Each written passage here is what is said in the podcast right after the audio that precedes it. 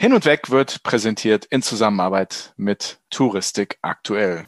Liebe Zuhörerinnen, liebe Zuhörer, ich begrüße euch ganz herzlich zu einer neuen Folge Hin und Weg. Und mir gegenüber sitzen zwei ja, sehr traurig aussehende Personen.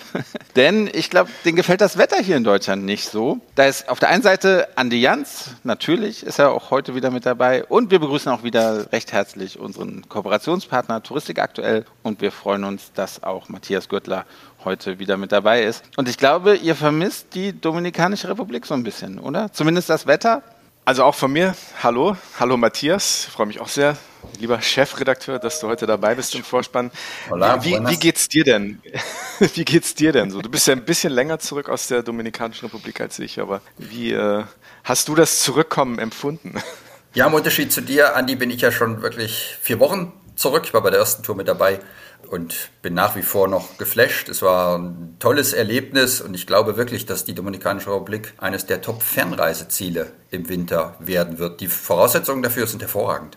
Also ich bin auch noch ganz da eigentlich. Also das sind so frische Erinnerungen. Ich bin zwar schon gut zwei Wochen zurück, aber irgendwie so ein, ein, Teil von meinem, von meinem Kopf ist immer noch da und ich kann dem eigentlich nur zustimmen, was, was äh, Matthias gerade gesagt hat. Lieber Sven, tolle Destination. Und ich habe eigentlich auch alles in der letzten Woche im Podcast schon gesagt, was es zu sagen gibt, für die, die es noch nicht gehört haben. Die Reportage hin und weg Ghost Dom Rap gerne nochmal reinhören. Also ich glaube, da ist viel los und ich glaube, das, was Judelka Lopez da auf die Beine gestellt hat, ist schon ziemlich einmalig, denn dieses Land hat unglaublich viel zu bieten über Strand und Meer hinaus. Ja. Und, und ich habe gehört, es hat sich auch gelohnt, oder? Wenn ich jetzt ne, nach all den schönen Eindrücken, die ihr mir so vermittelt habt, äh, in die Dominikanische Republik fliegen möchte in den Wintermonaten, sieht es so aus, als ob ich nicht der einzige Deutsche wäre, oder, Matthias? Ja, also die jüngsten Zahlen, der September lag um 15 Prozent über dem September 2019. Das will was heißen, das zeigt, die Reiselust der Menschen ist wieder zurück. Und die Aussichten für den Winter sind hervorragend, weil es gibt 50 Prozent mehr Flugkapazitäten von Deutschland in die Dominikanische Republik als im Winter 2019, 2020. Also das war der Winter vor Corona. Damals sind die Leute viel gereist. Sie hatten natürlich eine größere Auswahl als im kommenden Winter. Aber jetzt halt durch Condor und natürlich durch den neuen Lufthansa Ferienflieger Eurowings Discover sind die Flugangebote wirklich sehr, sehr gut. Für die Kunden eine tolle Botschaft und für Reisebüros natürlich auch, weil sie haben ein attraktives Ziel zu verkaufen. Das sieht also sehr gut aus. Aber die Buchungszahlen sind ja nicht nur für die Domrep gut, sondern es sieht ja insgesamt äh, ganz hoffnungsvoll aus, oder Matthias? Hoffnungsvoll ist in diesen Zeiten natürlich immer, hm, ja, ähm, wir sind noch lange nicht auf dem, auf dem Niveau vor Corona. Für viele Länder, das ist, das, dass die Einreiseformalitäten sind aufwendig, bei dem einen weniger, bei den anderen mehr. Das Reisen ist ein bisschen schwieriger geworden. Das schreckt viele Menschen nach wie vor noch ab. Die Situation ein bisschen unsicher mit Corona. Aber wir haben gerade im aktuellen Heft, in der aktuellen Ausgabe von Touristik aktuell, haben wir eine Umfrage unter Reisebüros gemacht, gerade zum Thema Fernstrecke. Und da sind viele sehr, sehr optimistisch. Unter anderem sagt Peter Mollner vom Sonnenklar TV Reisebüro in Rüsselsheim, es regnet tatsächlich Fernreisebuchungen. Sowas habe ich lange nicht gehört. Wenn man dann weiter fragt, zum Beispiel die Flieger aktuell Richtung Mauritius sind wohl voll. Die Einreisebestimmungen, die Quarantäne sind, Regelungen sind aufgehoben. Es ist wieder ganz einfaches Reisen. Andere Ziele öffnen sich. Fidschi, Nepal, die USA ist schon länger bekannt. Nach Kanada kann man wieder reisen. Das sind alles positive Botschaften und das macht Mut für einen halbwegs erfolgreichen Tourismuswinter. Und diese Woche hat ja auch Thailand gesagt, dass sie wieder öffnen werden.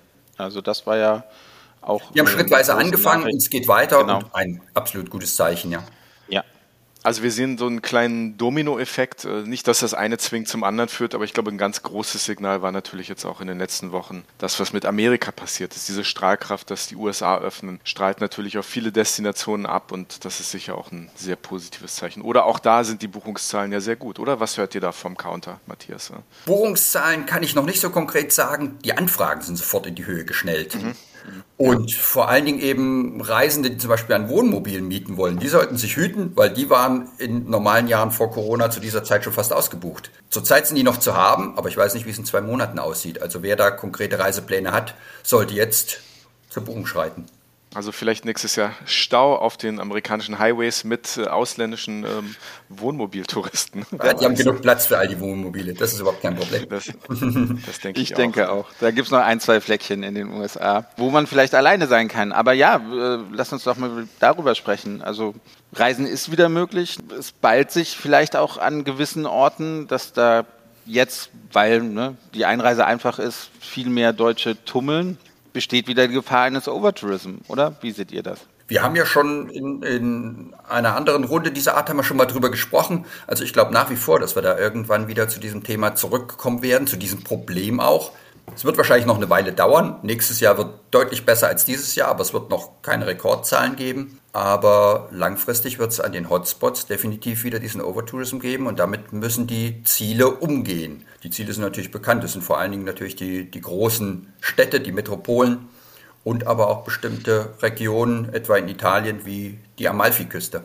Bevor wir gleich über die Amalfiküste reden, weil da passiert ja gerade was ganz Interessantes. Da haben wir auch vor ein paar Wochen mit der Petra Thomas vom Forum Andersreisen drüber geredet. Wie siehst du denn das, was Barcelona ja schon lange angekündigt hat vor der Corona-Pandemie, also gegen diesen Overtourism zu arbeiten, aber auch das, was Venedig jetzt gemacht hat, was ja auch in die Richtung geht, sozusagen in der Stadt selbst diesen Kreuzfahrttourismus, zumindest den direkten Anleger, ein bisschen zu unterbinden. Ist das etwas, was du meinst, auch jetzt in andere Destinationen mit dem Ausklang der Pandemie ähm, reinstrahlen wird oder wird das relativ nach deiner Auffassung konsequenzlos sein?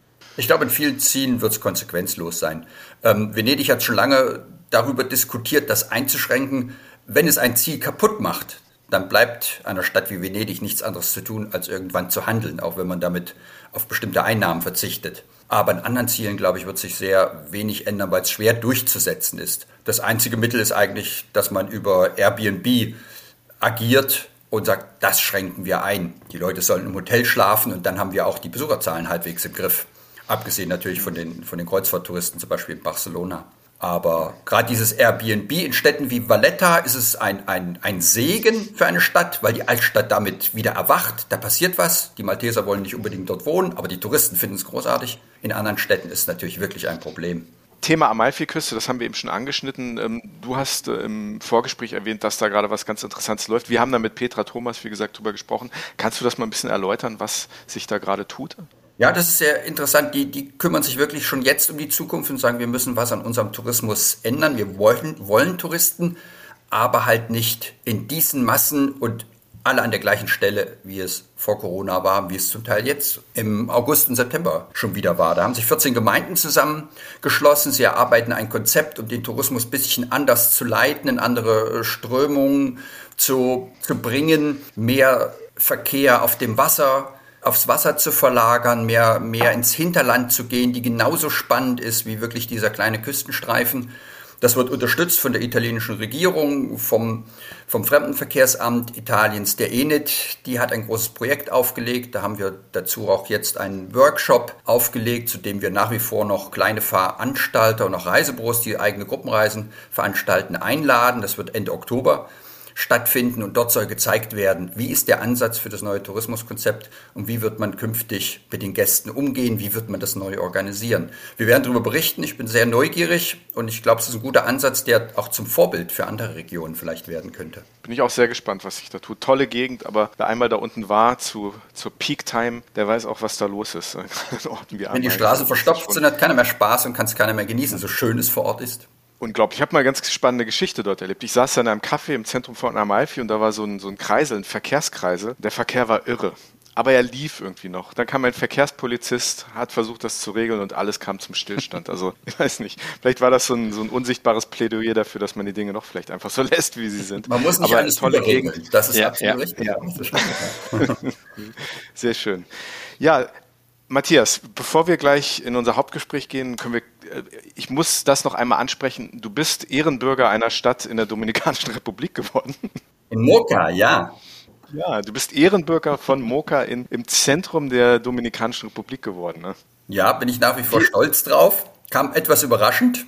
Moca kennt mhm. hierzulande kaum jemand, aber es hat dann doch einiges zu bieten und super Umland.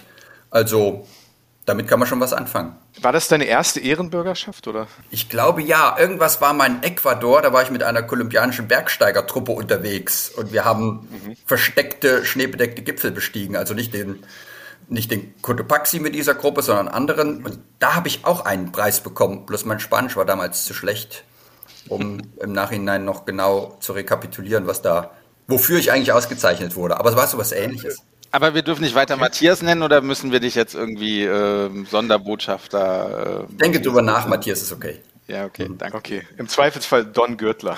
Ja, genau, ja, schön. Sehr schön. Auch so.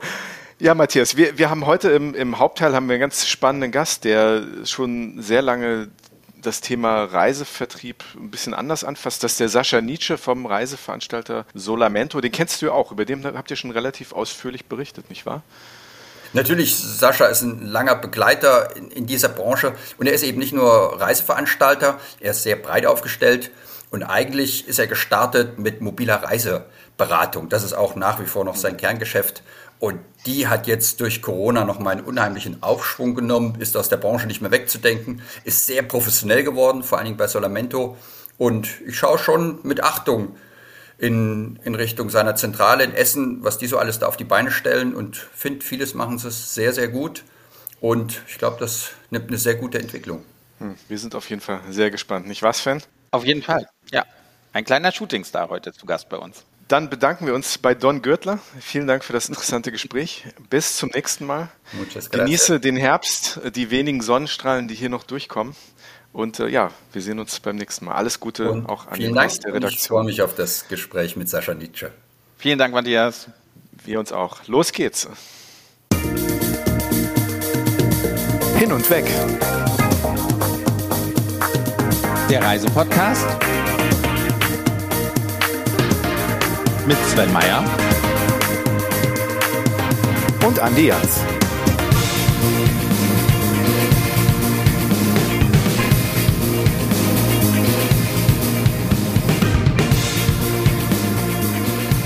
Wenn man über die Shootingstars der Touristikbranche mit anderen Touristikern redet, so fällt regelmäßig sein Name. Sein Unternehmen Solamento bezeichnet er als eine digitale Travel Boutique und damit entzieht er sich traditionellen Konzepten des Reisevertriebs. Dass ein Shootingstar nicht automatisch krisenfest ist, hat auch ihn die Corona-Krise gelehrt während der er sogar seinen eigenen wohl heißgeliebten VW-Bus veräußern musste. Dennoch ist er mit mehr als weniger Ideen durch diese Krise gekommen und hat sein Unternehmen gerade zu einer Holding mit drei unterschiedlichen Geschäftsbereichen ausgebaut. Darüber und noch vieles mehr reden wir heute mit dem Geschäftsführer von Solamento. Herzlich willkommen, Sascha Nietzsche. Hallo Sascha, schön, dass du dabei bist.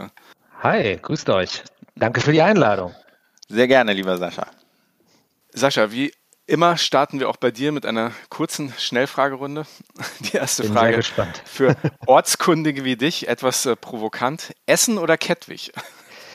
Tja, das ist das. Also ich bin, nee, wenn ich darauf antworten soll, direkt würde ich sagen Essen, weil ich komme gebürtig nicht aus Kettwig, bin sogenannter zugereister Kettwiger und äh, dieser Stadtteil hat halt eine Historie, das würde jetzt wahrscheinlich die äh, Zeit hier überschreiten, wenn ich das ausführen würde, aber äh, wenn man sich als Kettwiger bezeichnen würde, müsste man eigentlich hier geboren sein, das bin ich nicht, also von daher bin ich äh, grundsätzlich ja Kosmopolit, also von daher auf die Frage konkret bin ich eher Essener als Kettwiger. Alles klar. Aber vielleicht ich lebe sehr gerne hier.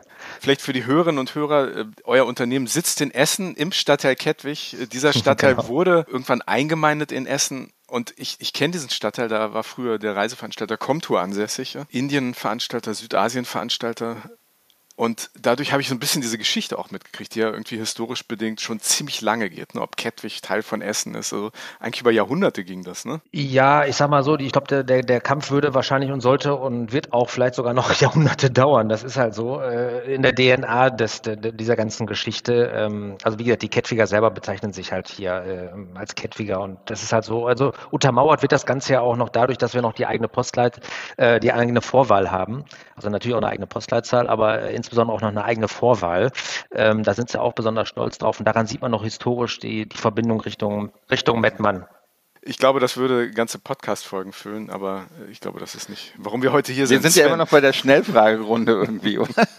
ich bin immer derjenige, der diese Schnellfragerunde so runterbremst. Ja, ja. Sven. Also, wir bleiben mal bei deinem Background. Kölsch oder alt? Äh, ähm, nee, da würde ich eher Kölsch nehmen. Wieso? Das macht überhaupt keinen Sinn. Äh, nee, das macht eigentlich. Du bist also kein Biertrinker, willst du sagen? Doch, du hättest mich fragen müssen, ob ich jetzt Stauder vor Köpi trinke oder so. Stauder ist ja unser essenes Lokalbier. Also ich bin eigentlich Pilztrinker. Ähm, aber ich bin als junger Mensch äh, in, in ähm, sag ich mal, in, in, in, mit Altbier gestartet, ja, ganz klassisch Diebelsalt, was jetzt auch hier von Stauder gebraut wird. Ja, also äh, liegt, das liegt, die Antwort liegt halt wahrscheinlich eher darin, dass ich tendenziell eher Richtung Köln tendiere als Richtung Düsseldorf, wenn das so ein bisschen die Frage ist. Also von daher würde ich dann tendenziell eher ein Kölsch bevorzugen als ein Alt. Ich, ich habe Redeverbot zu dieser Frage bekommen, gerade in, in, in, der Vorbesprechung. naja, ich, ich bin halt großer Altbier-Verfechter. Also äh, ja, das ist ja auch nicht falsch. Ähm, ich muss sagen, ich habe nur letztens äh, interessanterweise nach über 20 Jahren mal wieder ein Altbier getrunken äh, zum Geburtstag meiner Mutter. Ich habe die Befürchtung gehabt, weil ich es ewig lang nicht getrunken habe, dass ich irgendwie gedacht habe, das Bier ist schlecht. Und da muss ich sagen, irgendwie dachte ich so, nee. Ansonsten wäre ich übrigens, habe ich früher mal sehr viel Frankenheim getrunken. Ja, Vielleicht ist das ein guter Kompromiss. Schlüssel, ähm, äh, da, da, also ja. Füchschen ist, ist ja. immer noch eins, eins der besten. Ürige. Da gibt es viele sehr gute kleine Brauereien, die das noch per Hand machen. Absolut, ähm, absolut. So, jetzt haben wir noch wo, zwei Hörer, die gerade zuhören. Wo es sich lohnt. Ja, ich wollte gerade sagen. Ne? So, wir kommen nicht über die Schnellfragerunde heute weg. Nächste Frage, ganz, ganz schnell. Rat geben oder Rat nehmen? Ne?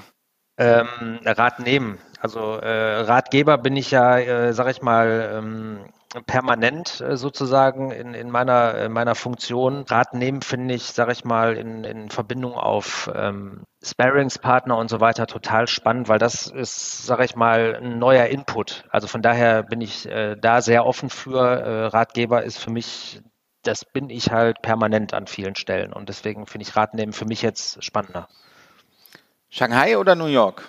Oh, ganz schwieriges Thema. Äh, ich liebe beide Städte extrem. Ich finde, äh, wenn ich das kurz ausführen darf, ja gut, also New York ist einfach eine wundervolle Stadt. Ich liebe New York. Ich war jetzt schon viermal da und äh, werde nicht satt. Shanghai war ich schon zweimal und äh, werde der auch nicht satt von, weil es halt äh, also schwierig zu vergleichen logischerweise. Ähm, aber der Spirit, der von Shanghai ausgeht, von den Chinesen ausgeht, äh, sage ich mal, wenn man jetzt in dieser Shanghai-Welt bleibt, ähm, so dieses Art Silicon Valley äh, an der Stelle, was man jetzt mit New York nicht wenig vergleichen möchte und soll, aber äh, da geht der Spirit halt schon ab und die, die Chinesen sind da sehr, sehr extrem gut unterwegs. Und wenn ich sehe, dass äh, unsere deutsche Erfindung der Transrapid da äh, fährt und man den da benutzt mit 450 km/h, äh, sage ich mal, vom Flughafen äh, in die Stadt rauscht, äh, bin ich, muss ich sagen, begeistert begeistert mich Shanghai jetzt nicht unbedingt weniger als New York, aber New York fühlt sich halt irgendwie äh, wie das große Wohnzimmer an. Also von daher ähm, möchte ich mich da jetzt nicht unbedingt für eine Stadt unbedingt äh, äh entscheiden müssen. Aber wenn, glaube ich, würde ich eher zu New York tendieren. Du siehst, wir haben unsere Hausaufgaben gemacht und äh, auch absichtlich, um es dir ein bisschen schwer zu machen in dieser Schnellfragerunde. Ich stelle dir, stell dir jetzt eine Frage, die kommt nicht von uns und du musst, raten, du musst sie A beantworten und raten, von wem sie kommt. Tagliatelle, Hähnchencurry oder Bratwurst? Natürlich das Tagliatelle Hähnchencurry. Das kann nur von, äh, von, von Martin Klug und äh, Tobias Vogt kommen, weil immer, wenn die da sind, lade ich die immer zu meinem italienischen Ägypter ein. Mhm. Und ähm, äh, das ist auch ganz spannend, äh, diese ganze Thematik mit Pizzerien und so weiter, die ja letzten Endes kaum noch von Italienern letzten Endes äh, betrieben werden. Aber ähm, ja, die Araber, die ich da habe, die machen das äh, aus meiner Sicht sensationell, äh, haben interessanterweise die Preise auf 12,50 erhöht, weil ich extrem teuer finde dafür, aber äh, es schmeckt trotzdem gut. Also ich kann es immer wieder gerne essen, ja. Also und das wäre eigentlich dann auch auch die nächste Frage. Martin Klug oder Tobias Vogt? Das ist eine ganz gemeine Frage, ne? Ja, ist, ja, ja. Hier ja, ich sag mal so, das ist dies, da kann man nur dies, verlieren. Da kann ich nur verlieren, weil beide, sag ich mal, sich darüber lustig machen. Äh, tendenziell würde ich, glaube ich, sagen, das ist von Tobias. Tobias hatten wir noch nicht als Gast hier bei uns. Also wir, wir geben dir mal den Tipp, es war ein Gast bei uns schon mal. Ja, da war das der Martin, aber äh, ja. Also einer von den beiden muss es sein, ja. Ja, liebe Hörerinnen und Hörer, wenn ihr jetzt völlig lost seid, müsst ihr jetzt im Gespräch dranbleiben, denn über äh, die beiden Personen, über die wir gerade reden, über die reden wir nachher noch. Und das für dich, äh, okay. lieber Sascha, auch. Also da kommen wir gleich nochmal drauf zurück. Thema Rat geben, Rat nehmen. Ne? Also du hast ja mhm. viele wichtige Menschen auch in deiner äh, unternehmerischen Evolution irgendwie zur, zur Rate gezogen, im wahrsten Sinne des Wortes. Mhm. Da reden wir aber gleich noch drüber. Okay. Du hast auf jeden Fall die Schnellfragerunde überstanden. Juhu. Und jetzt kommen wir zum. Nicht so früh feiern, glaub mir. Genau. Und jetzt, okay. jetzt, jetzt gehen wir ans Eingemachte mit dir. Dein Unternehmen Solamento bezeichnet sich als äh, digitale Reiseboutique, hat aber den mobilen Vertrieb als Grund, Prinzip. Wie funktioniert das genau? Wie funktioniert Solamento? Welcher Teil ist digital, welcher Teil ist mobil und was hat die Boutique in all dem zu suchen? Ne? Oh, da sind ganz viele Fragen drin, die in einzelnen hm. Fragmenten auch beantwortet werden müssen. Bitte. Also ähm, für die Zuhörer selber, ähm, ich habe halt vor vier Jahren hier einen neuen Standort, wie eingangs erwähnt, in Kettwig äh, aufgebaut. Ähm, bin sozusagen hier in meine äh, Heimat gezogen, weil ich da Glück hatte mit einem Grundstück und konnte ein Haus drauf bauen, was ich halt gewerblich nutzen durfte. Und in dem Zuge hat sich das ergeben, dass ich gesagt habe, ich betreibe hier lokal Wertschöpfung, weil du hattest das oder ihr hattet das ja vorhin schon gefragt, mit Rat geben, Rat nehmen. An der Stelle bin ich besserwisser, besserwisserisch unterwegs, wo ich sage, so, das Reisebüro der Zukunft muss aus meiner Sicht anders sein. Ähm, dieses Image, und jetzt muss ich ein bisschen zurückspielen, das ist ja jetzt schon fünf Jahre her, ähm, also vor Corona, äh, alle fühlten sich total super, das Geschäft lief und brummte, nur das Reisebüro an sich hatte in größten Teilen, nicht in allen Teilen, aber im größten Teil, äh, zum größten Teil äh, das Thema, dass das einfach verstaubt war. Und deswegen war für mich das erste Problem, dass wir ein das Wording neu finden mussten, weil ich hatte das Gefühl, dass wenn ich jetzt hier am Standort sage, hurra, hurra, hier kommt ein neues Reisebüro hin, die Leute alle sagen, oh, tolle Idee, mega innovativ, ne?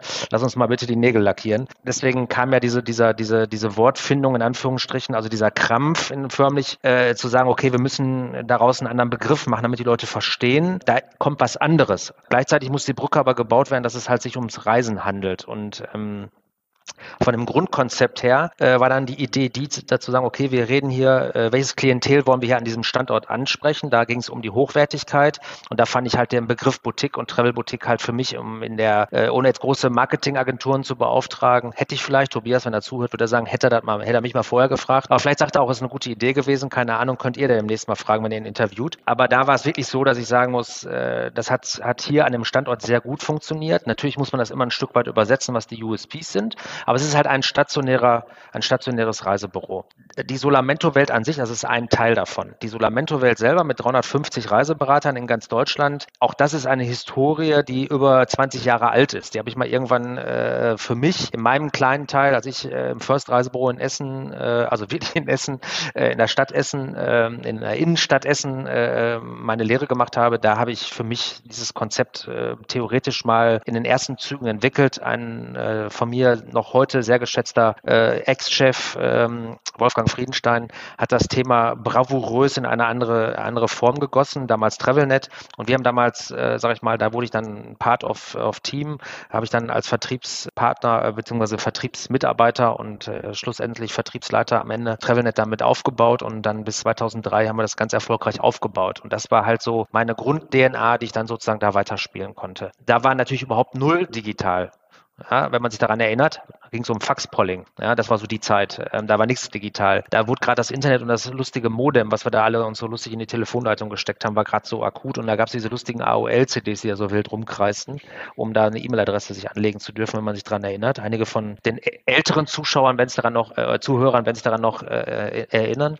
Ja, und so ist das Ganze eigentlich entstanden. Und die Frage war ja da von dir, Andi, wie digital sind wir da? Also für meine Begriffe sind wir noch alle entsprechend unterdigitalisiert. Für unsere Branche, also für die Reisebranche an sich, ist ja digital E-Mail äh, inzwischen eine Softwaretechnik, die auch am Markt da ist. Also das ist dann schon digital. Äh, sprich, ich kann Angebote personalisiert den Kunden zur Verfügung stellen. Wir haben ein äh, sogenanntes Preisvergleichssystem und wie gesagt, äh, von den Kollegen äh, aus Köln, die, die Pax äh, sozusagen, wo ich den Kunden eine digitale Angebotswebseite zur Verfügung stelle, das ist schon recht digital. Das Hauptproblem, was ich halt sehe, äh, grundsätzlich, äh, was, was wir als Unternehmen als Herausforderung haben, ist halt, die Kunden sind halt natürlich jetzt abgesehen, äh, mal abgesehen von der Corona-Krise komplett digital erzogen und umerzogen, beziehungsweise weitererzogen. Das heißt, das ist ein Riesenangriff auf den stationären Vertrieb, der da ja, also auf generell auf den Vertrieb, Einzelhandel und Reisebüro gleichermaßen. Das sind so die Herausforderungen, die wir jetzt gerade stemmen müssen zukünftig. Und da ist, glaube ich, unser Problem der Gesamtbranche. Das heißt, wir haben unterschiedlichste Systeme. Wir haben Airliner-Systeme, wir haben äh, touristische Systeme, äh, wir haben Partnersysteme, die alle nicht unbedingt super gut miteinander sprechen. Und das ist sozusagen ein großer Flansch, so wie so eine Art Blumenstrauß, äh, der da zusammengefrickelt wird an vielen Stellen, der am Ende diese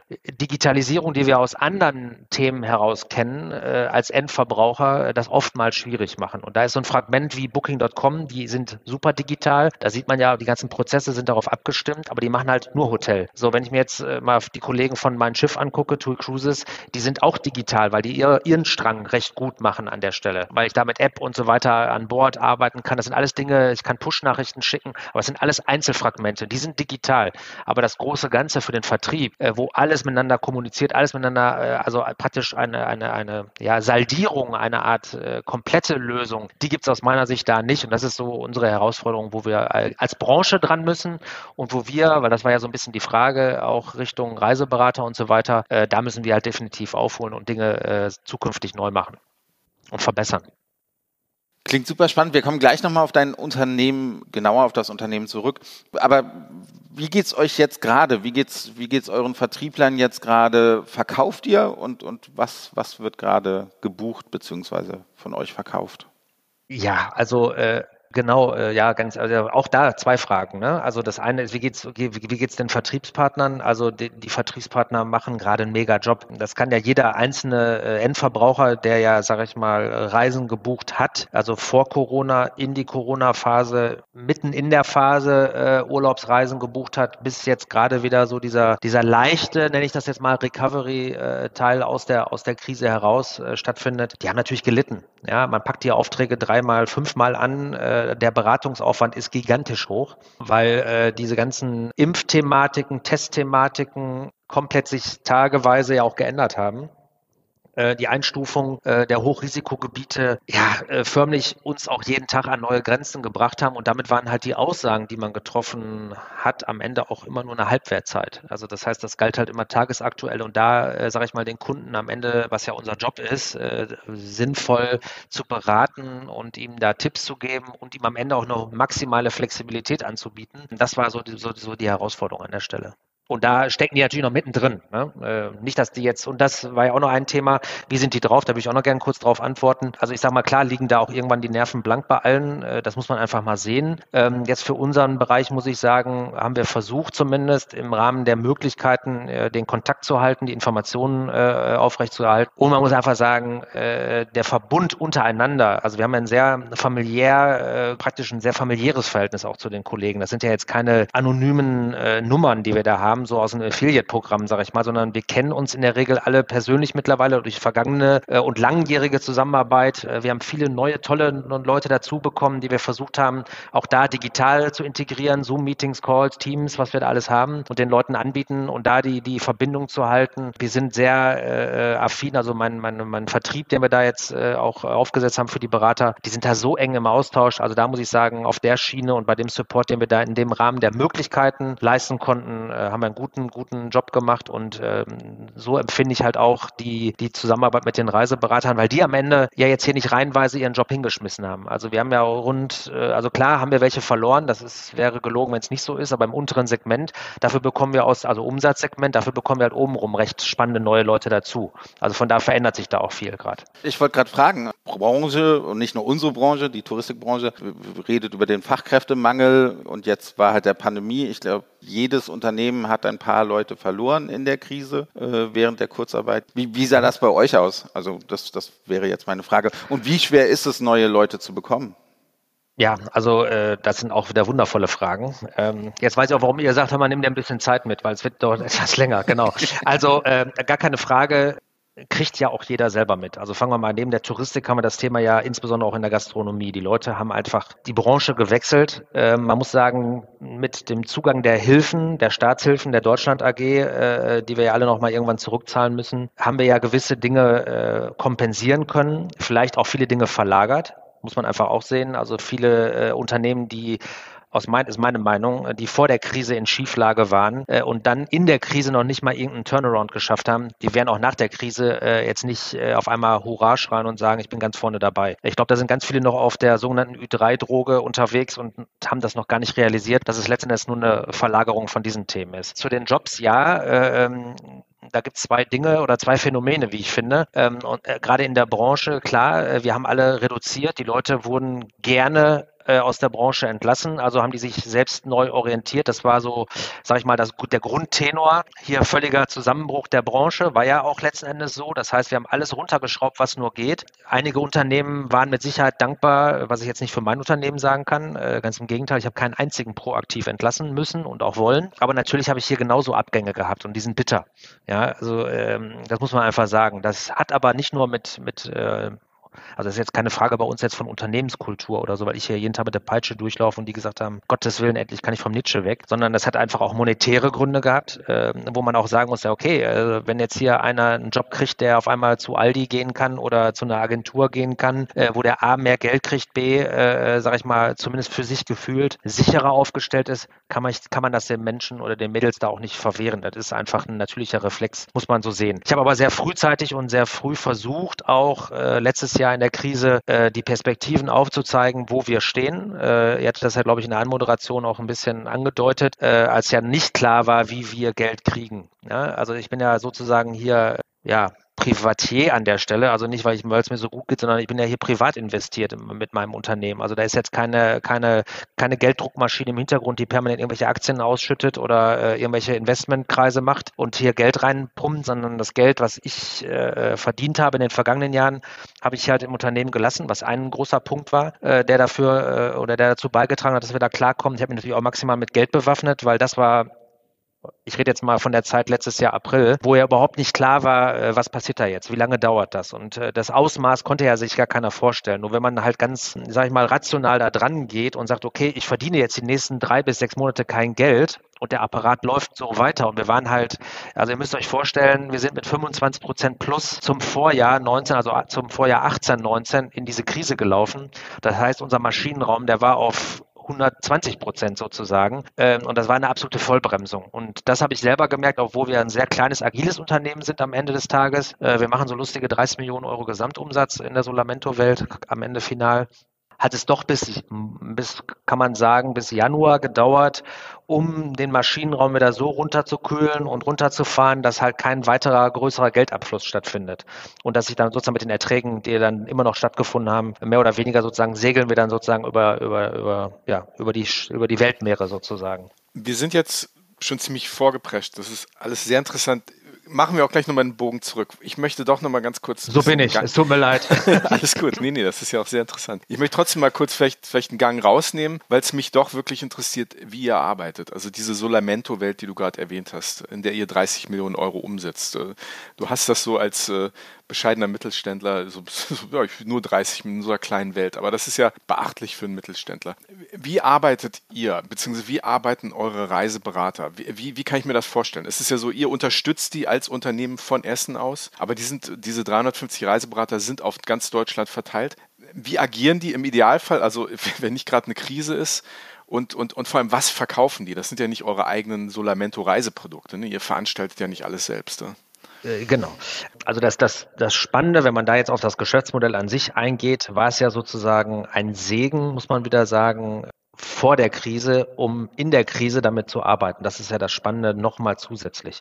Warum? Weil ich ja ein Geschäftsmodell seit Jahren, Jahrzehnten kann man ja schon sagen, seit 20 Jahren sozusagen betreibe, was ja da seiner Zeit schon voraus war. Das heißt, die Reiseberater hatten keinen festen Arbeitsplatz, sondern die waren natürlich schon zu Hause. Also das klassische Homeoffice. Deswegen haben wir irgendwann mal, also die, diese Begrifflichkeit, äh, um da nochmal drauf einzugehen, weil das da auch eigentlich interessant ist, war ja mal irgendwann, wir machen hier den mobilen Vertrieb. So, das hat ja so eine Annäherung an, an Tupper, an, an Vorwerk, äh, äh, Thermomix-Verkauf hin bis zu äh, Gilles Marco, sag ich mal jetzt, äh, bösartig. Und äh, es ist halt kein Strukturvertrieb, äh, wie man den sonst kennt, also mit Parfümgeschichten, die man so aus früheren Zeiten her kennen, äh, kannte oder Kerzenverkäufer, sondern letzten Endes ist es so, äh, wir haben ganz früher den Hobbyverkäufer zum Profi gemacht. So muss man sich das vorstellen. Warum?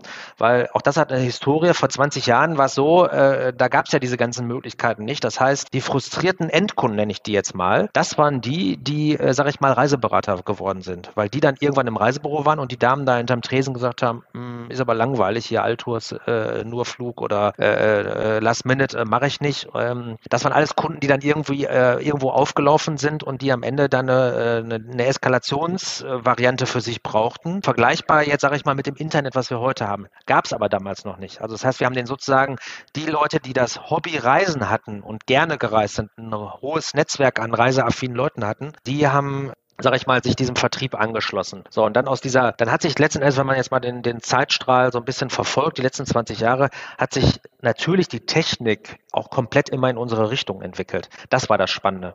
Ja, warum?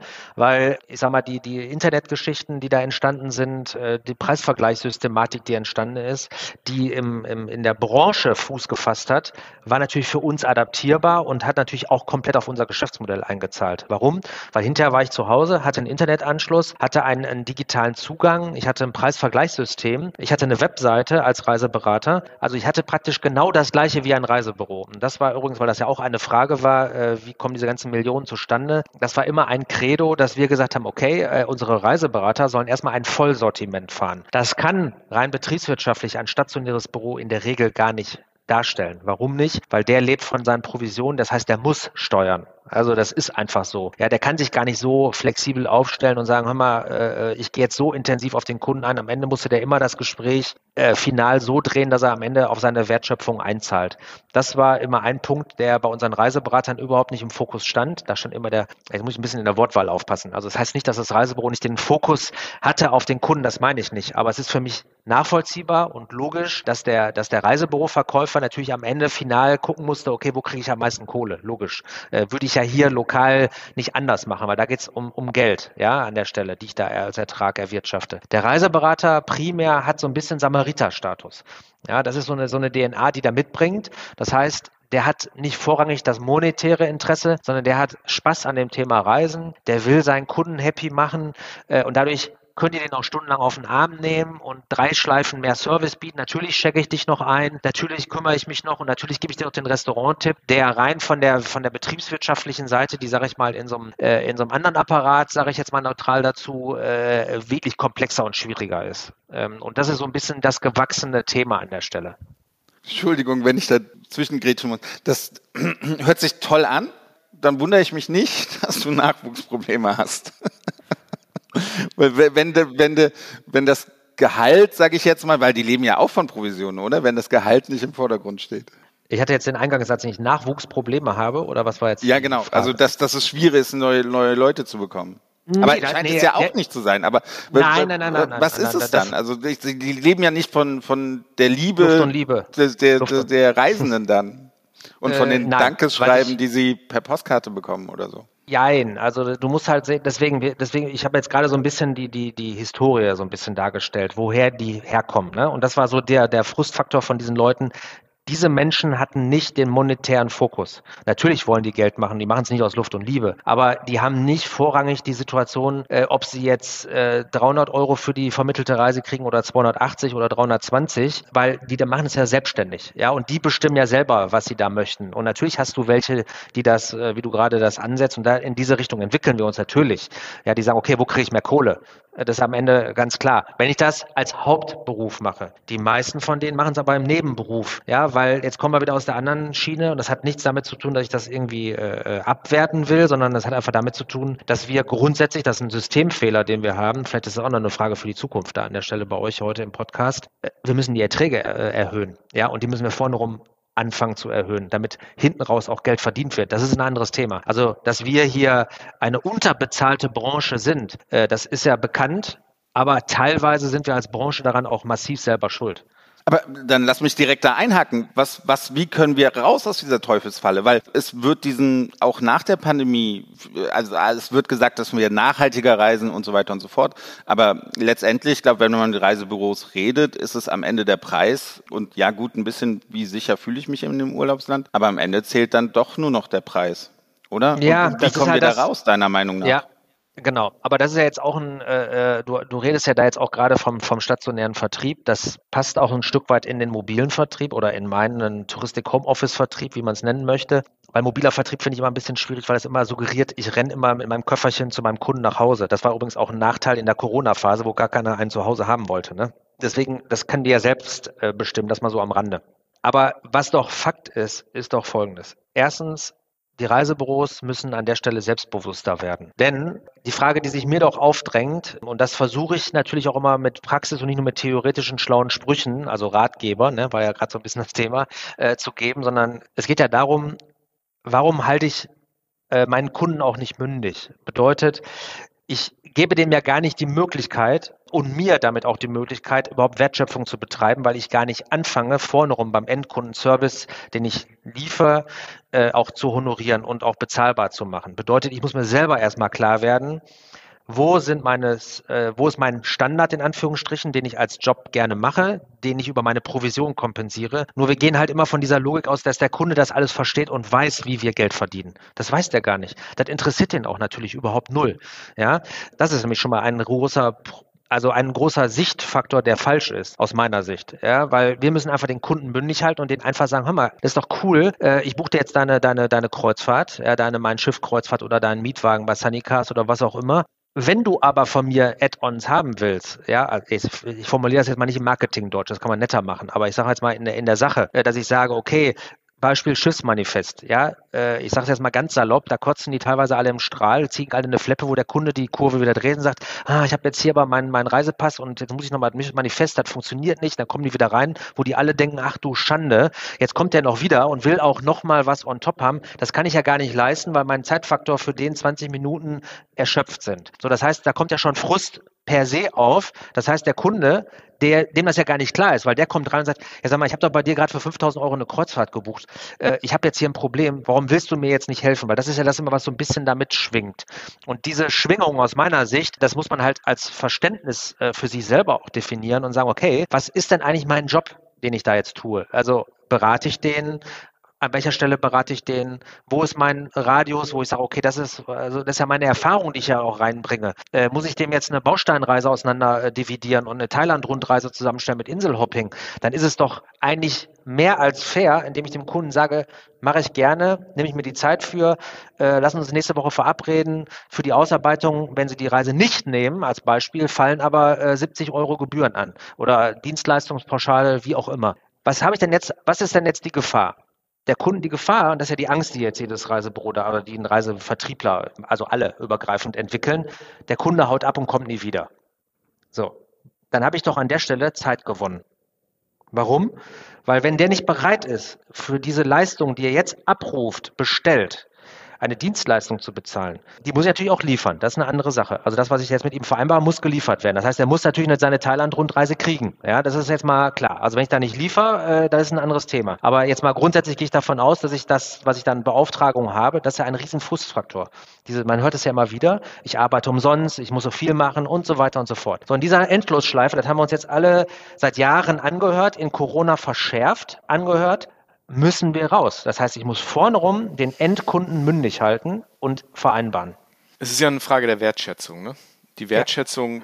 ist, beziehungsweise lass mich die Frage so formulieren. Ist es eine Frage, wie wir diesen Wert kommunizieren an den Endverbraucher? Oder ist es etwas, wo, wo wir einfach davon ausgehen müssen, dass der Kunde irgendwie automatisch dabei ankommt? Also wie, wie zäumen wir dieses Pferd auf? Weil das ist ja eine Sache, über die wir hier schon so oft geredet haben, mit Berend Riegmann, mit Martin Klug vor über einem Jahr, wo wir darüber, es, es läuft ja am Ende des Tages auf die Margen hinaus. Wie kriegen wir den Endverbraucher dahin und, und, und, und wie kommunizieren wir diesen Wert? Das ist ja nicht nur in der Reisebranche, das ist in der Gastronomie. Wir haben dieses Problem ja. in ganz vielen, in ganz Natürlich. vielen Dienstleistungsbranchen, wo wir einfach Natürlich. in diesem Land spezifisch einfach eine, Wertschöpf eine Wertschätzungsproblematik haben. Ne? So, jetzt hast du genau die zwei Begriffe genannt, die wichtig sind. Dienstleistung braucht Wertschätzung. Ja, das ist halt auch unser Slogan. Den habe ich mit Tina Kirfel mal entwickelt, äh, äh eine geschätzte Mist, Freundin ich dachte, von ich kann mir. dir das jetzt verkaufen. nee, kannst du nicht. Äh, haben wir schon, äh, äh, habe ich schon mit 20. Tina entwickelt.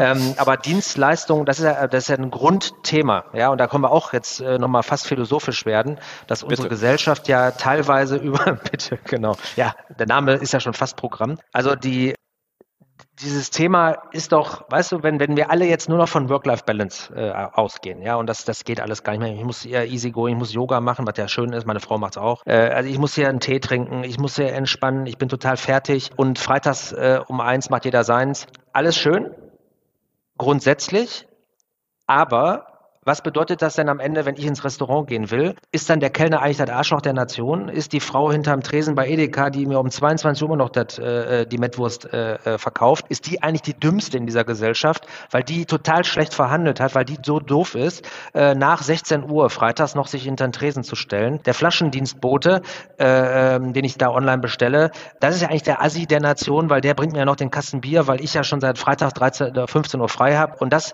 wenn das in der Gesellschaft die Kreise zieht, worauf wir jetzt gerade hinsteuern, dann finde ich das sehr höchst, höchst problematisch. Sondern diese Menschen müssen zukünftig mehr Geld kriegen. Das wird ein Riesenthema aus meiner Sicht sein. Haben sie auch verdient. Weil wir ja auf der anderen Seite, und diese Bereitschaft finde ich, und das muss sich bei uns in der Gesellschaft, das ist eine gesellschaftliche Wahrnehmung von Jobs, die wir da haben. Ja? Äh, und das ist ja jetzt nicht nur bei uns in der Touristik, Gastronomie haben wir ja gerade schon angesprochen äh, und Dienstleistung generell. Aber auf der anderen Seite gibt es ja auch Beispiele, wo Dienstleistung ja schon im Vorfeld auch bezahlt wird. Ja? Also das heißt, da, da, da, es gibt ja Dienstleister, die machen keinen Finger krumm, bevor die nicht mit dir vorher die Vergütungsvereinbarung unterschrieben haben. Äh, und dann fangen die an zu arbeiten. Was ja am Ende auch okay ist, weil ich lasse mir jetzt meine Zeit und meine Expertise lasse ich mir bezahlen. Und das hat ja jetzt mal auf unsere Branche bezogen mit dem formalen Akt der, der, der Buchung an sich erstmal nicht zu tun, sondern da gibt es ja eine, eine, eine Vorgeschichte. Wir haben nur all die Jahre, weil wir dafür sehr viel verhältnismäßig, also immer zu wenig, wie wir alle wissen im Vertrieb, aber wir haben ja mal in Jahren davor recht gutes Geld verdient, nur die Marge wird ja immer weniger der Kostendruck steigt und aus dieser Spirale steigen wir ja überhaupt nicht aus, sondern wir haben ja eine Vermischung aktuell, wo der Vertrieb, also sprich der Vertriebspartner zum Veranstalter wird und der Veranstalter zum Vertriebspartner wird. Und das ist diese, diese Mischung, die jetzt gerade da stattfindet. Und das halte ich halt jetzt mal auf andere Branchen übertragen für problematisch, weil das war ja auch gerade deine Frage, Andi. Äh, wie gehen wir damit um? Das heißt, wir müssen aus meiner Sicht vertriebsseitig ein anderes Verständnis gemeinsam natürlich im Idealfall entwickeln, einheitlich entwickeln. Und das ist eine Sache, die werde ich hier persönlich, da kann ich nur für eintreten und dafür werben. Und ich kann sie auch versuchen zu installieren. Im Idealfall sind wir uns als Branche mal einig, was wir nicht sind. Äh, das ist ja das nächste Problem. Aber was wir nur anraten können, dass wir vorne rum Wertschöpfung betreiben. Und das ist nicht der Job aus meiner Sicht des Veranstalters, sondern das ist erstmal prinzipiell der Job des Dienstleisters. Der Veranstalter hat noch andere Aufgaben zu erledigen. Der kann mich partnerschaftlicher unterstützen. Das sind andere Probleme, die wir da haben auf der bilateralen Ebene Vertrieb und, und Veranstalter. Ne? Aber an der Stelle müssen wir als Vertrieb aus meiner Sicht ansetzen. Hm. So, jetzt hat er sprachlos. Tut mir leid, dass ich euch da jetzt totgelabert habe. Alles gut, alles gut. Wahrscheinlich der Podcast mit den wenigsten Fragen, die wir stellen. Vielleicht ist das die über in fünf Fragen mit, mit so einer Folge. ja, genau. Ähm, deinem Namen haftet, ich probiere es nochmal, ja? deinem Namen haftet ja ein bisschen Sternenstaub an. Also du wirst oft genannt, du faszinierst, ne? in der Branche schon so, so, so ein Shootingstar haben wir dich am Anfang genannt. Ähm, du bist aber auch jemand, der sich viel Rat holt. Martin Klug haben, haben wir vorher schon genannt. Wie wichtig ist es dir, gute Sparring-Partner zu haben? Und, und was sind das für Menschen, die dich gerade inspirieren, denen du zuhörst in, in der Branche? Also ich habe eigentlich in den vergangenen Jahren immer so eine innere Sehnsucht gehabt, weil ich halt, sage ich mal, letztendlich alles alleine sozusagen aufgebaut habe. Mit, also alleine in Form von, dass ich die, die Inhalte so für mich strategischer Natur äh, selbst aufgebaut habe. Natürlich auch immer im Hinblick auf äh, das persönliche Portemonnaie. Natürlich hat man tolle Ideen, die natürlich äh, anders skalieren würden. Und ich würde mit Sicherheit, wenn ich da jetzt äh, irgendwann äh, in früherer Zeit davor mir da eine andere Konstellation äh, überlegt hätte, was, was jetzt äh, rein den Cash angeht, wäre das natürlich schon ein, ein kleines Rocket Ship schon im Vorfeld geworden. Das heißt, ich habe immer das Geld, was ich verdient habe, auch immer wieder ins Unternehmen gesteckt. Dadurch habe ich eine keine keine keine kein Hockeystick sozusagen an an an an, an, äh, an Entwicklung äh, gemacht, sondern eigentlich ein, ein konservatives durchweg positives Wachstum. Das ist ja auch nicht verwerflich. Ich bin damit auch happy. Das war auch gut. Und auf der Reise hin habe ich immer mal mir äh, äh, Kontakte gesucht und auch ähm, letzten Endes reflektiert. Da kann ich allen voran äh, Michael Bohler vom VIR zitieren, natürlich meinen mein liebgewonnenen Freund äh, Thorsten Lehmann von Zanicas, äh, Udo Lutz von, von TUI Cruises. Das sind alles Menschen, die auf der Basis äh, in einem Gewerk, in dem ich unterwegs bin, sehr, sehr toll mich da auch immer unterstützt haben. Wenn ich das, also wenn ich da eine Meinung haben wollte, konnte ich mir die da immer einholen. In der Corona-Phase selber äh, ging es ja dann nochmal um eine ganz andere neue Ausrichtung. Das heißt also, für mich war klar, mal abgesehen von den ganzen Indikatoren, die da waren, wie verändert sich die Zukunft? Das Digitalisierungsthema haben wir schon angesprochen. Äh, da brauchte ich nochmal neueren Input. Ja? Ähm, äh, neben meiner Freundin Tina Kirfel, die ich all die Jahre, äh, mit der ich da, äh, sage ich mal, sehr eng auch im Austausch bin, die früher bei Silversea äh, und, und Hapag-Lloyd-Kreuzfahrten äh, in der entsprechenden verantwortlich vollen Position waren, habe ich dann äh, über einen, äh, über einen, ja, ich sag mal, über eine Geschäftsidee, die sich da sozusagen zusammengesammelt hat, äh, Tobias und äh, Martin, also Tobias Vogt und Martin Klug, nochmal mit in, in meinen näheren Kreis aufgenommen. Und, und da äh, war es halt spannend, weil beide von der ganz anderen Seite nochmal kommen. Also äh, Martin von, von der Veranstalterseite, äh, was auch ein spannendes Thema ist, äh, was ich mit Martin mache, aber natürlich auch eher aus seiner Unternehmensberatungsseite mit einer hochgradigen Expertise, Blitz, also blitzgescheiter Typ und äh, dazu gleichzeitig den, den Tobias äh, Vogt mit seiner Marketing-Expertise, mit seinem, mit seiner guten Vernetzung in, in, in, in, die, in die Touristik hinein auf der einen Seite, aber noch viel mehr auch in die andere Welt hinein. Also da haben wir nochmal einen ganz globaleren anderen Ausblick, was Automation zu Automation, so, jetzt haben wir es, äh, mir fehlt der Kaffee, äh, haben. Ähm, das sind also, das sind beides Jungs, die, äh, die, äh, sag mal, den Blick nochmal von außen neutraler auf, auf meine Themen äh, schärfen. Und dadurch sind die halt für mich eine Riesenbereicherung und ähm, ja, habe die sozusagen damit aufgenommen in meinen in näheren Kreis. Vielleicht dazu gerade ganz kurz noch, vielleicht so als, als Disclaimer für die Hörerinnen und Hörer, der Martin ist ja ein gemeinsamer Freund und der hat, also wir, wir, wir kennen uns ja jetzt noch nicht so lang, den Martin, den kenne ich schon viele Jahre und der hat immer wieder von dir geredet und hat immer gesagt, ihr müsst unbedingt mit dem, mit dem Sascha reden, der hat ganz tolle Ideen. So der Martin ist, der Martin ist aber tatsächlich einer, der, der hat viel von dir erzählt, aber das ist auch so ein Typ, wenn, wenn ich mit dem hin und wieder mal ausgehe, das ist so einer, der, der, der hat teilweise wirklich so vernichtend brutale, große Ideen und, und das ist schon ein Typ, der, wie du sagst, blitzgescheit ist. Ich erkenne aber einiges von dem, was er auch sagt, äh, in, in dem, was du sagst, wieder, was also die Wertschöpfung angeht äh, und diese Geschichten. Ist das etwas, wo, wo die ganzen Menschen, die du eben genannt hast, mit denen du redest äh, und die Ideen, die er sozusagen erörtert, die du dir einholst, die du vielleicht auch diesen, diesen Menschen gibst, siehst du, dass sich jetzt da gerade gerade in den letzten Jahren in der Touristik mehr tut, als das vielleicht vor 10, 15 Jahren der Fall war? Also ist da im Moment gerade, ich habe das Gefühl, irgendwie da gärt was. Da, da tut sich ja. gerade etwas. Da sind sehr viele schlaue Menschen am Werk, die auch den Mut haben, diese Dinge jetzt auch wirklich anzufassen und auch keine Angst davor haben, auch, auch, auch sich und anderen Leuten ein bisschen weh zu tun. Ne? Wie, wie, siehst du das? Ja?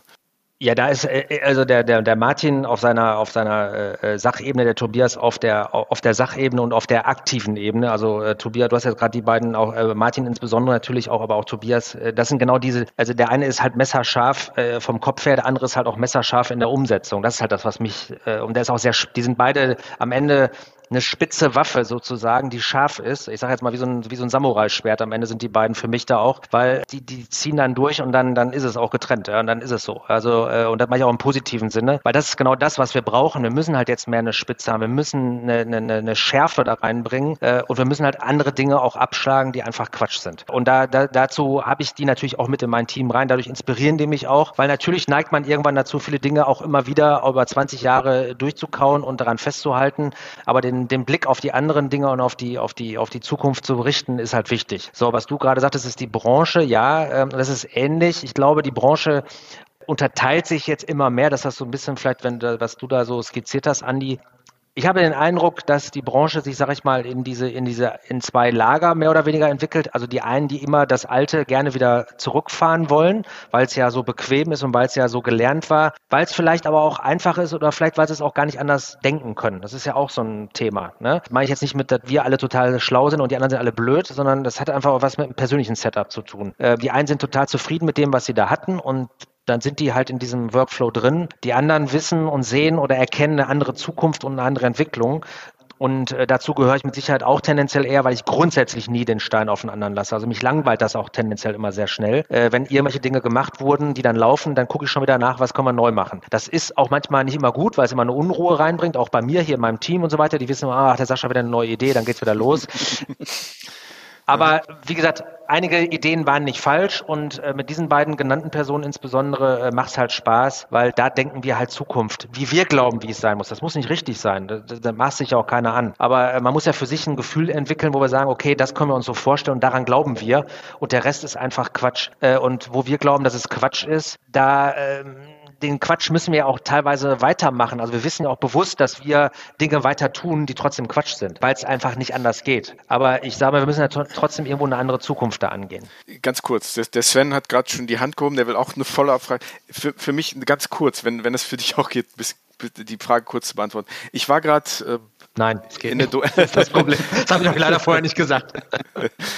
ich war gerade in der Dominikanischen Republik unterwegs mit diesem Mega-Fam, den XP Point organisiert hat. Eine sehr spannende ja. Geschichte. Ich war da unterwegs Schön. mit 20 Expedienten und teilweise aus sehr herkömmlichen Reisebüros, und das sage ich überhaupt nicht abwerten. Und mich hat einfach auch geflasht, wie gut diese Leute sind, auch wenn sie in, in traditionellen Strukturen arbeiten. Und das ist für mich jetzt auch das Thema Wertschöpfung. Ich habe mich da auch selbst ein bisschen ins Gericht gekommen, weil ich einfach gemerkt habe, wie viel diese Leute wissen, auch wenn sie, auch wenn sie eigentlich in traditionellen Strukturen arbeiten, wie, wie viel da möglich ist, wie gut die sind, wie viel die über die Welt wissen, über die Reiseprodukte. Ja. Und, und also wie, wie kriegt man das zusammen, zusammen, diese Expertise, diese Kompetenz, die wir haben in Deutschland, die eigentlich in diesem Ausbildungssystem als Touristik-Kaufleute, wie bringen wir das sozusagen, ohne dass wir das verlieren, in, in, in neue Strukturen? In drei Sätzen bitte.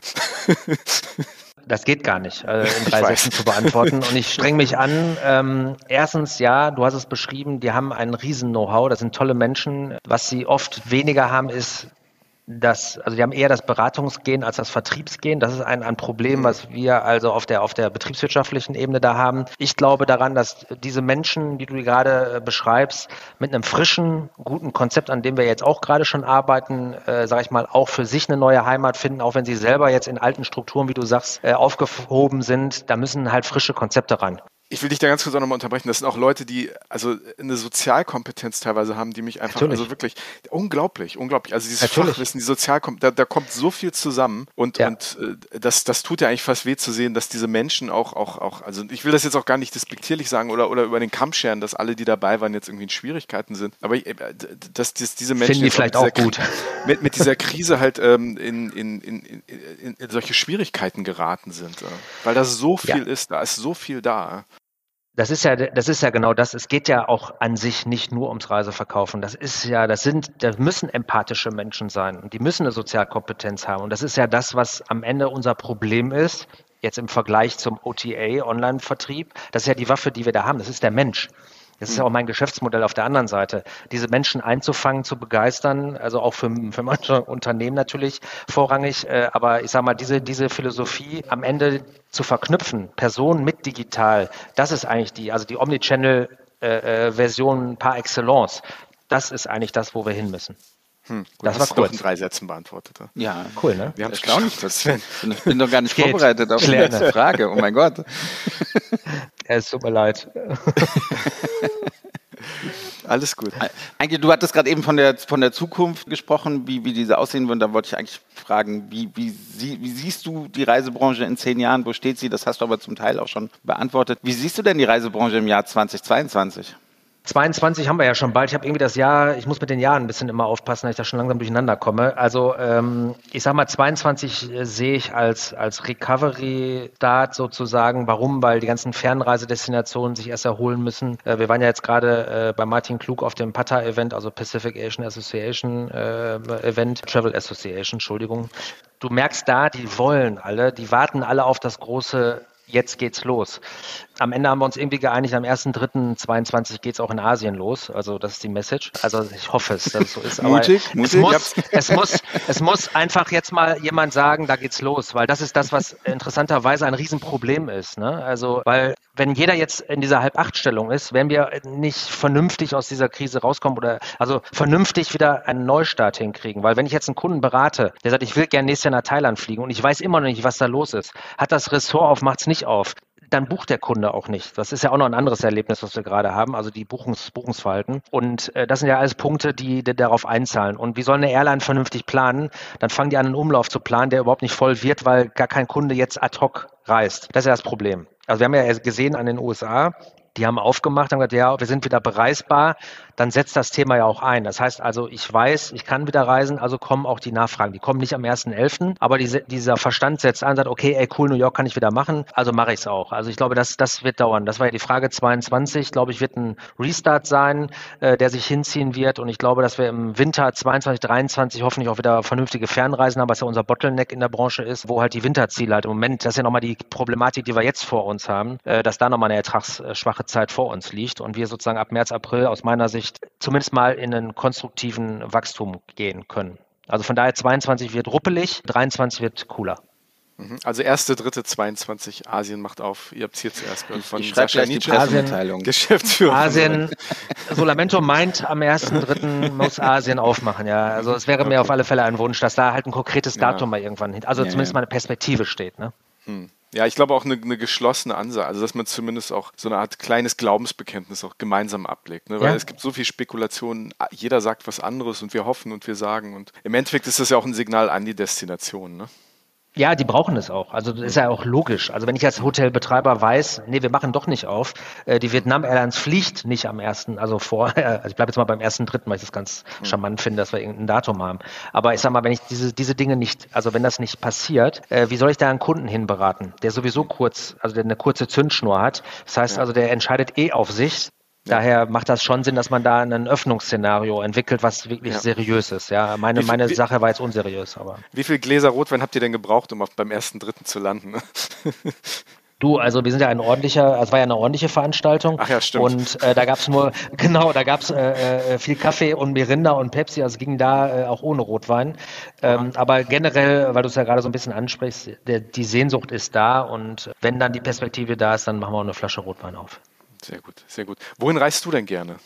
Also ja, äh, ich weiß gar nicht, ob ich es erwähnt habe. Ich bin ja sozusagen ein, ein ich habe ja drei wundervolle Töchter, äh, eine noch wundervollere Frau und einen Hund. Also das heißt, also ich muss die mal alle unter einen Hut bringen und dadurch ist natürlich äh, von meiner Ursprungsvariante, wie ich mit meiner Frau mal Urlaube gestartet habe, mit Rucksack und Entdecken und Formentera und Thailand sind wir natürlich über Cluburlaube, Clubschiffe. ich habe das ganze Spektrum durch sozusagen. Äh, was so grundsätzlich jetzt mal die, die, die, die, die, äh, ja, die Ausrichtung des Produkts angeht. Ansonsten finde ich es immer toll, Menschen zu entdecken. Jetzt haben wir uns die letzten zwei Jahre natürlich, äh, sag ich mal, auf die Autoreiseziele konzentriert, sprich Berge, äh, Wandern, Natur, italienische äh, deutsche Vita äh, mit, mit dem Gardasee und Venedig. Ich meine, wir haben, ich habe Venedig mit meinen Töchtern gesehen, also mit meinen beiden Großen. Da habe ich denen gesagt, Leute, jetzt hier Fotos machen, Instagram posten, das werdet ihr nie wieder erleben, dass 150 Mann auf dem Markusplatz sind, ohne Taube. Also äh, war sensationell. Und das sind so Dinge, Dinge, das sind ja auch tolle Dinge, die da jetzt reinspielen, um sich da noch ein bisschen schön zu reden, was da so gelaufen ist. Aber von daher, ja, äh, entdecken und die, ich sag mal, die Welt ist einfach, also wir haben ja einen Slogan übrigens, Solamento, ne, die Welt ist schön, schau sie dir an. Ich glaube, für jeden Menschen äh, sollte was dabei sein. Also ich finde es halt schade, wenn man sein Leben nur äh, in Cuxhaven an der Nordseeküste äh, an der Kugelbarke ver, ver, äh, mit Wattwandern verbringt, was auch schön ist, habe ich als Kind auch gemacht. Äh, aber ich finde, das ist einfach für den Kopf, für, fürs Menschenverständnis, fürs Weltverständnis unheimlich wichtig, dass wir die Welt wieder entdecken entdecken, ähm, das äh, macht den Kopf frei. Ja, jetzt traue ich mich gar nicht so, die letzte Frage eigentlich zu stellen, oder? Weil die schon beantwortet ist. Ich wollte gerade sagen, Andi und ich haben auch einen Slogan, hin oder weg, und das fragt mir jeden Gast, ob er lieber Heimaturlaub macht oder Fernreise. Aber ich, ich glaube, du plädierst auch hier äh, auf jeden Fall dafür. Hauptsache Reisen, oder? Weil es erweitert den Horizont. Genau, das erweitert auch den Horizont für all die Zuhörer, die jetzt sagen, nö, also was erzählt er da, ich fahre immer zur Ostsee, seit 20 Jahren ist immer schön, Grömitz fand ich toll. Weitermachen, ja, super. Äh, freut auch die Grömitzer vor Ort, weil die brauchen äh, natürlich auch die Unterstützung des Tourismus. Aber ich finde es halt schon wichtig, dass man auch mal dann die Nachbarländer bereist, weil es einfach nett ist, weil dann man auch versteht, dass es auch noch einen Frikandel in Holland gibt und leckere Frittiers in Belgien.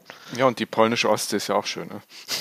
Und da geht's weiter, das hat man noch nicht auf dem Schirm. Genau, also die Küste kann man da äh, lustig weiterfahren, äh, ne? Masuren und so weiter. Äh, also toll. Also ich sag mal, wie gesagt, ist einfach, genau, die Polen klauen halt auch nicht nur Autos, sondern haben auch noch eine schöne Touristik, ja, so mal beim Klischee zu bleiben. Äh, das ist ja das Problem. Ja? Also äh, wir haben ja immer sehr schnell diese Klischees, in denen wir da fest verhaftet sind und äh, von daher äh, alleine Polen, ja, äh, muss, ist bei mir auch noch auf, äh, auf der Agenda.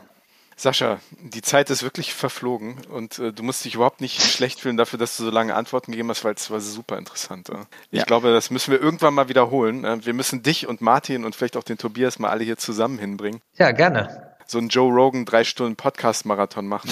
Ich weiß nicht, wie viele Leute das hören werden, aber ich, ich fände das mega interessant. Ja, wenn wir dann jetzt, also gut, der, der Tobi trinkt ja keinen Alkohol, aber der Martin und ich sind da sehr aufgeschlossen. Wenn wir da eine Flasche Wein zu nehmen, glaube ich, kann es dann mal richtig interessant werden. Das, Ja, das kriegen wir hin. Ich glaube, nach drei Stunden hin und weg fasst jeder mal eine Flasche an. Genau. da bin ich mir ganz Ja. sicher. Er ist der Geschäftsführer und Gründer von Solamento, der digitalen Travel Boutique. Ein sehr interessantes Unternehmen. Sascha, hat viel Spaß gemacht, war sehr interessant. Alles Danke Gute. Wir fokussieren uns auf den ersten Dritten. Dann hast du uns Bitte. versprochen, dass Asien aufmacht. Wir melden uns sonst am zweiten Dritten bei dir. Ganz bestimmt und versprochen. Dürft ihr euch bei mir beschweren, was da los ist, dann gebe ich da gerne Meinung zu, warum das nicht stattgefunden hat. Alles klar. Aber in drei Sätzen, ne? Ich gebe mir Mühe. Aber ich bin. Vertriebler. Was ist los? Marketing und Sales Manager. Jawohl, sehr schön. Liebe Alles Hörerinnen und Hörer, wir bedanken uns, dass ihr uns wieder zugehört habt. Wenn ihr uns schreiben möchtet, könnt ihr das wie immer tun. Über Instagram oder Facebook unter Hin und Weg Podcast oder über unsere Webseite und das Kontaktformular, welches Sven innerhalb von 24 Stunden beantwortet. Sven, das Versprechen steht, ne? Auch in der zweiten Staffel. Cool. oder? Auf jeden Fall. Ich brauche das gar nicht mehr zu sagen. Nein, du musst benutzen- das, ne? selbst erklären. rein, Jungs. Vielen, vielen Dank für das Format. Und ich, äh, ja, Sascha, du kannst uns auch gerne schreiben. Also wenn es dir nicht gefallen hat, Beschwerdebriefe bitte an Sven. Okay, mache ich. Liebe Hörerinnen und Hörer, wir würden uns natürlich sehr freuen, wenn ihr nächste Woche wieder dabei seid bei einer neuen Folge von Hin und Weg, der Reisepodcast mit Sven Meyer und Der Mann, der am 1.3. im Flieger nach China sitzt, Andi Jans. bis zur nächsten Woche. Wir würden uns sehr freuen. Macht's gut und nochmal lieben Dank an Sascha. Danke. Gerne. Danke dir, Bis dann. Sascha. Macht's Ciao, gut. ciao. Bleibt gesund. Tschüss. Tschüss. Hin und Weg wurde präsentiert in Zusammenarbeit mit Touristik aktuell.